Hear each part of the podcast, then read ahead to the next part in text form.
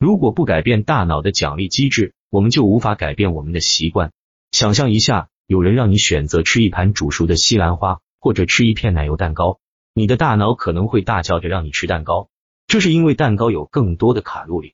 这意味着当你吃它时，你的大脑得到更大的多巴胺奖励。此外，还有一种情感奖励。我们大多数人都把蛋糕与乐趣、聚会和庆祝活动联系起来，我们有无数的联想刻在我们的神经通路上。这就是为什么让自己选择西兰花而不是蛋糕是如此困难。蛋糕的奖励性更强，去重复这样行为的动机就越强。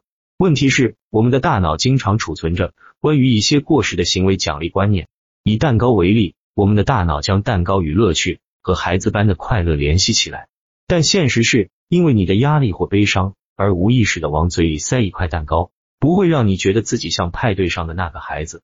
它可能会给你带来短暂的多巴胺刺激，但当糖的冲动消失后，会让你感到暴躁和臃肿。当我们在自动驾驶模式中上生活时，我们的大脑会停留在这些过时的概念上，认为特定的行为会带来多大的回报。但是，当我们对我们正在做的事情带着一些正念时，我们有机会评估当下真正的回报是什么。当你注意到自己有吸烟或拖延等习惯性行为时，问问自己：我从中得到了什么？你的香烟到底是什么味道的？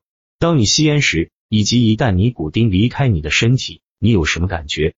专注于实际体验，很可能会让你看到奖励行为在当下并不那么令人愉快，这将马上使这个习惯更容易被打破。奖励越强，习惯越强。如果大脑意识到一种行为并不像他想象的那样有奖励，他就不太愿意去做。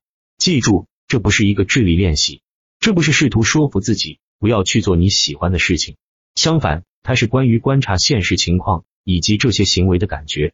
它是关于发现所谓的享受感觉可能是虚幻的、不存在的，